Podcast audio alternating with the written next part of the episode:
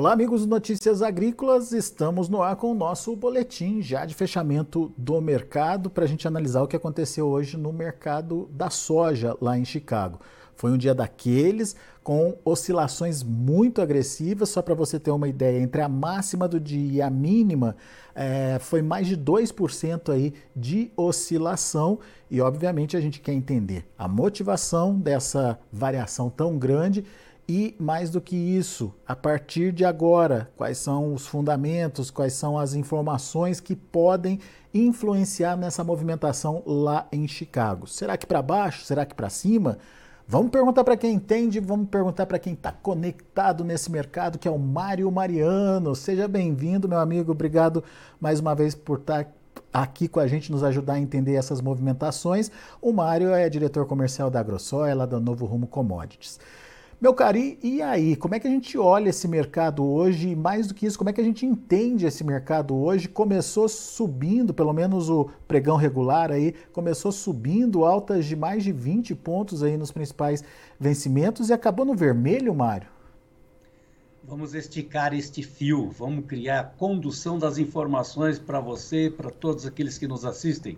Boa tarde, Alex. Boa tarde, nossos amigos do Notícias Agrícolas o campo, mais uma vez, vem sofrendo a baixa de preços com um temperamento destacado principalmente por moedas globais. Temos uma semana de agressão da moeda dólar sobre commodities agrícolas, commodities de energia, metais. Isso tudo tem trazido uma preocupação muito grande porque temos no momento uma movimentação que ela se destaca por um período mais longo. De todavia, a sua pergunta sobre a relação das commodities agrícolas nos Estados Unidos, elas têm esse ímpeto.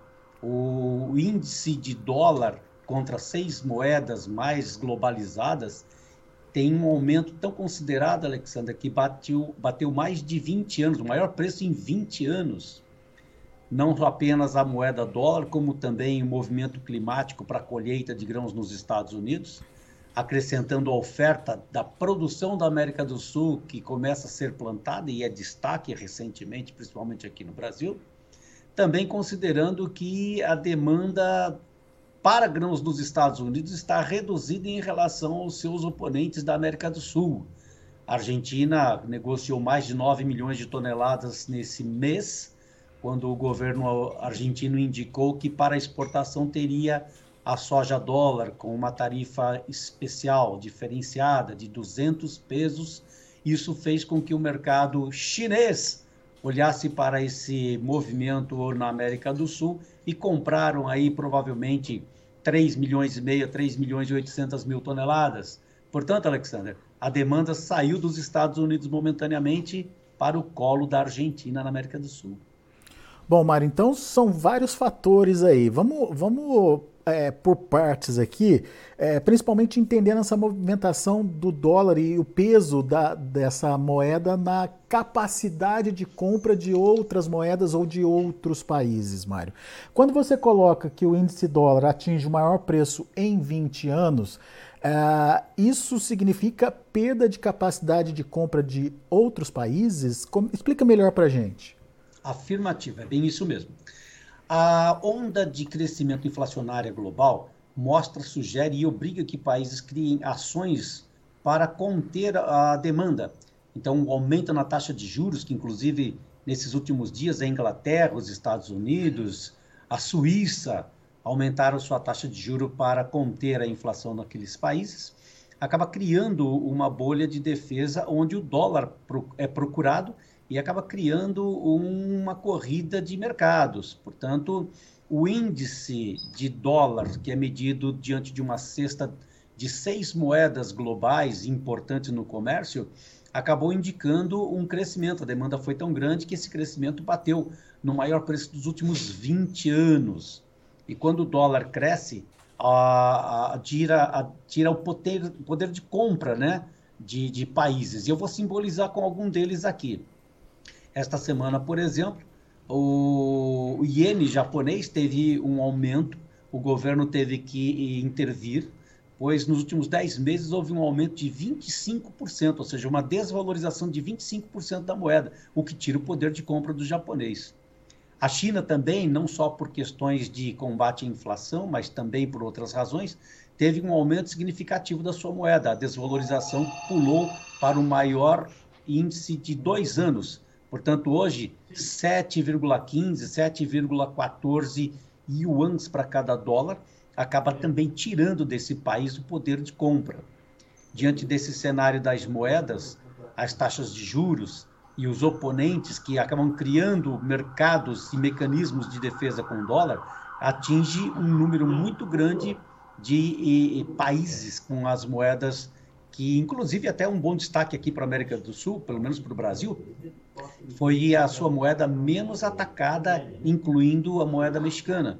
Mas os europeus, que são grandes compradores, assim como asiáticos, sofreram bastante a ação da moeda dólar crescendo em busca de proteção, é, tirando o poder de compra desses países para uma nova rodada de compras e por isso commodities agrícolas caíram nesses dias, encarecendo para os compradores o, as commodities agrícolas americanas, Alexander.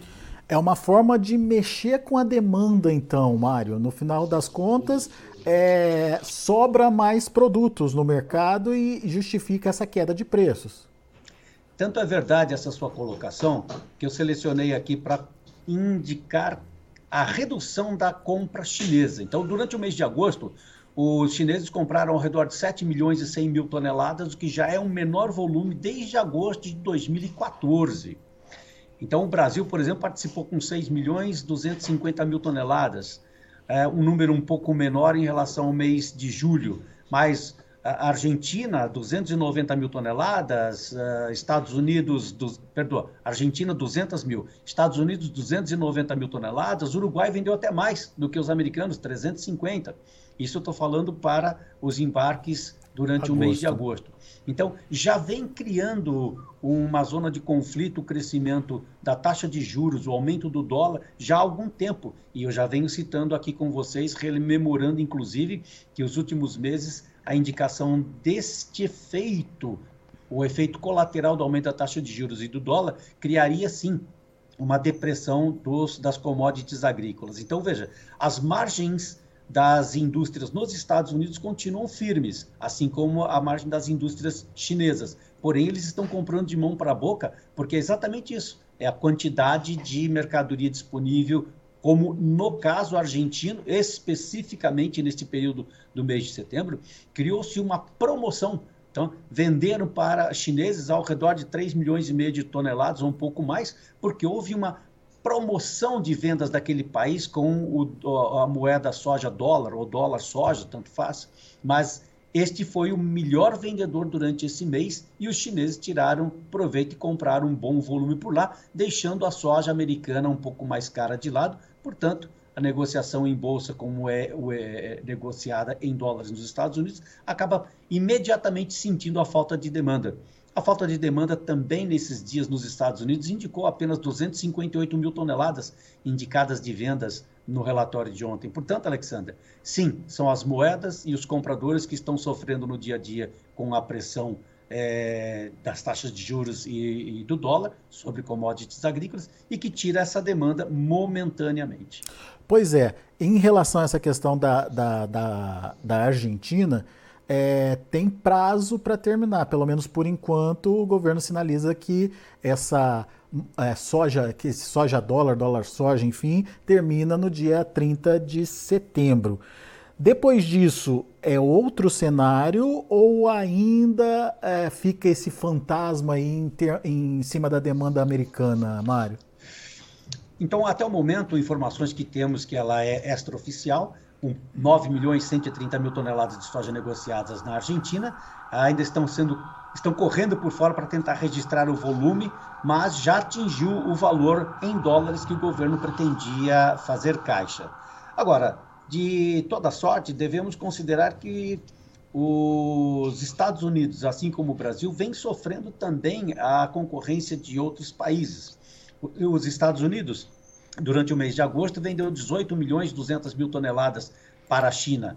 E as exportações brasileiras, um pouco mais volumosas, quase 41 milhões de toneladas, é inferior aos 43 no mesmo período do ano passado.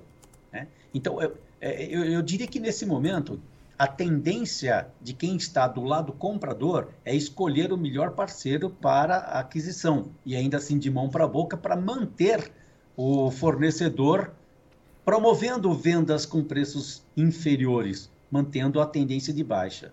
É muito provável que com o feriado chinês, Alexander, que ocorrerá na próxima semana, ao longo de toda ela, teremos mais uma é, impressionante semana, semana de retração, de redução de compras pela ausência do maior comprador de grãos global. Ou seja, esse, esse, esses 14 dólares que hoje o novembro está registrando aí pode ser é, é, derrubado.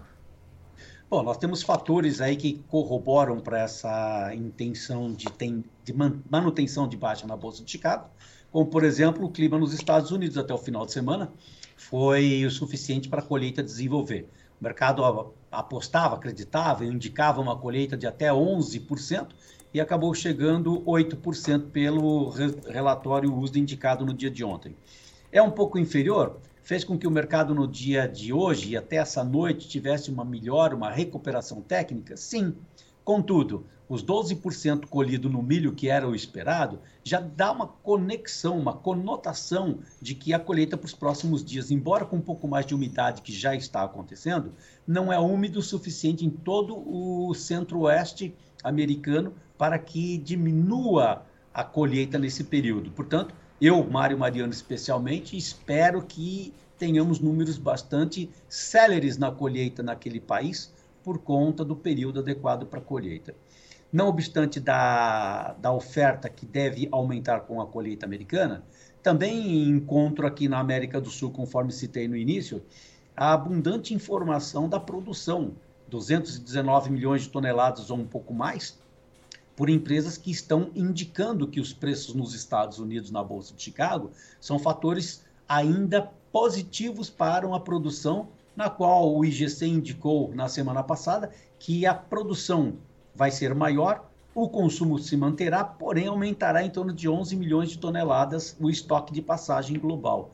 Então eu penso que o fator de pressão nos Estados Unidos, com a chegada da produção americana, com o plantio na América do Sul e o clima até o momento sem trazer grandes preocupações de redução de produção naquele país ou por aqui, ainda terá alguma pressão por parte do dólar, por parte das taxas de juros, dos mercados financeiros, promovendo ainda possíveis rodadas de baixa para um período ainda é, desconhecido. Afinal de contas, o, o mercado me parece que ainda não cansou de buscar dólares e vender commodities agrícolas, Alexander.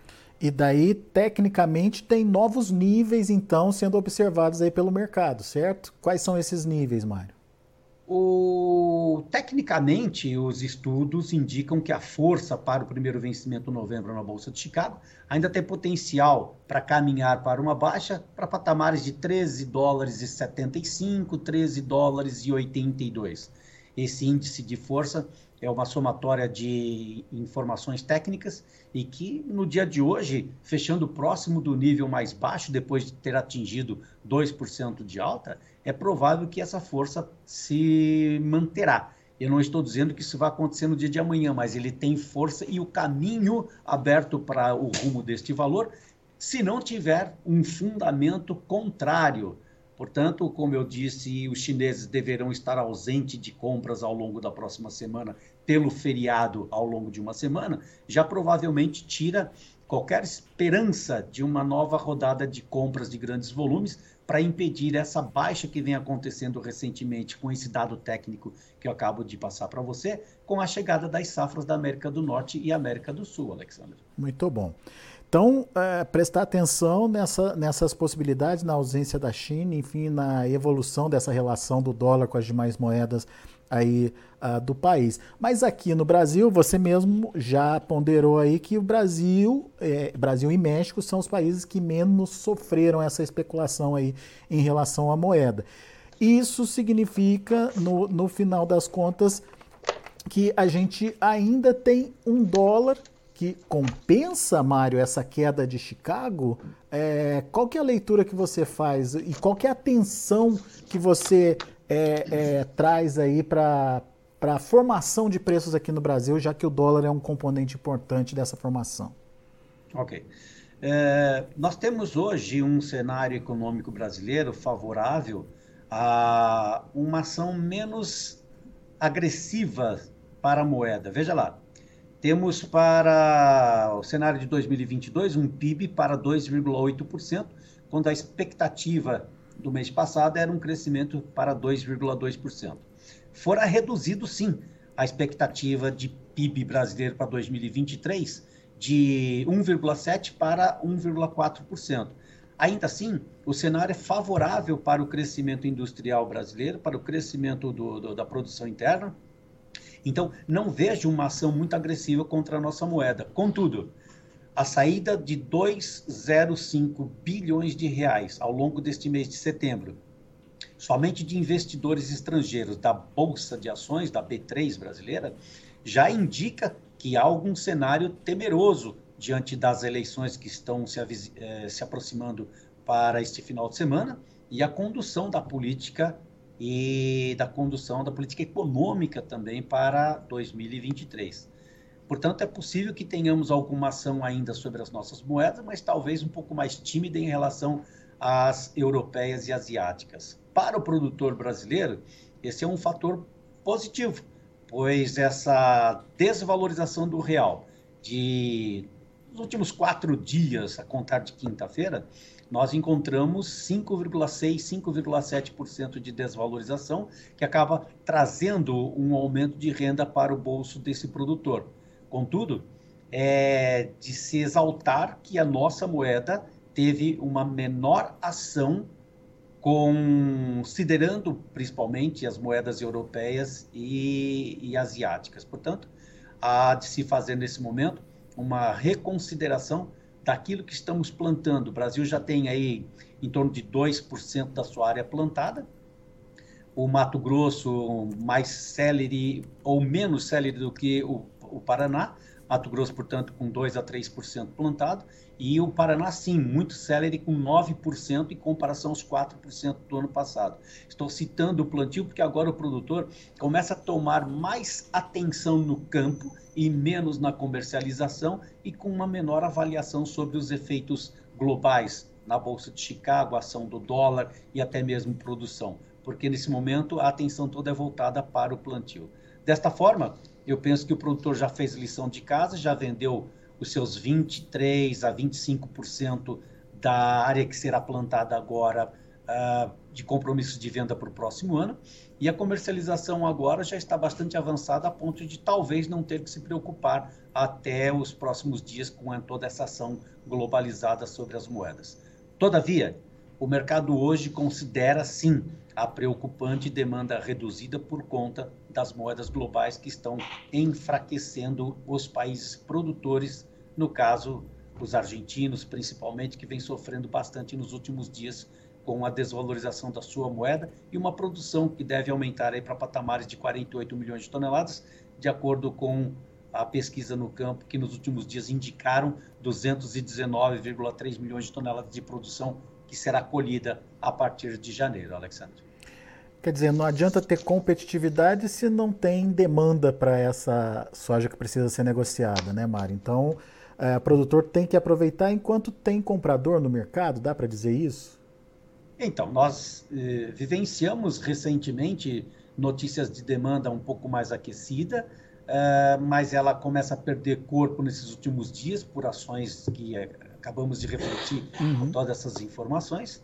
E me parece que é um momento de calmaria agora. É, né? E eu até considero essa calmaria porque as indústrias estão fazendo aqui no Brasil manutenções nas suas fábricas, os seus pátios começam a diminuir a movimentação, a retomada de esmagamento toma-se por volta de meados do mês de outubro e aí sim vamos tocar até a próxima safra. Talvez esse momento seja de reflexão não só por parte das indústrias, como também do produtor e daqueles que detêm estoques, pois no final de contas nós temos aí um, uma desvalorização cambial de quase 6% nos últimos quatro dias e que acaba colocando o produto brasileiro com mais competitividade a nível de produto acabado do complexo soja na exportação.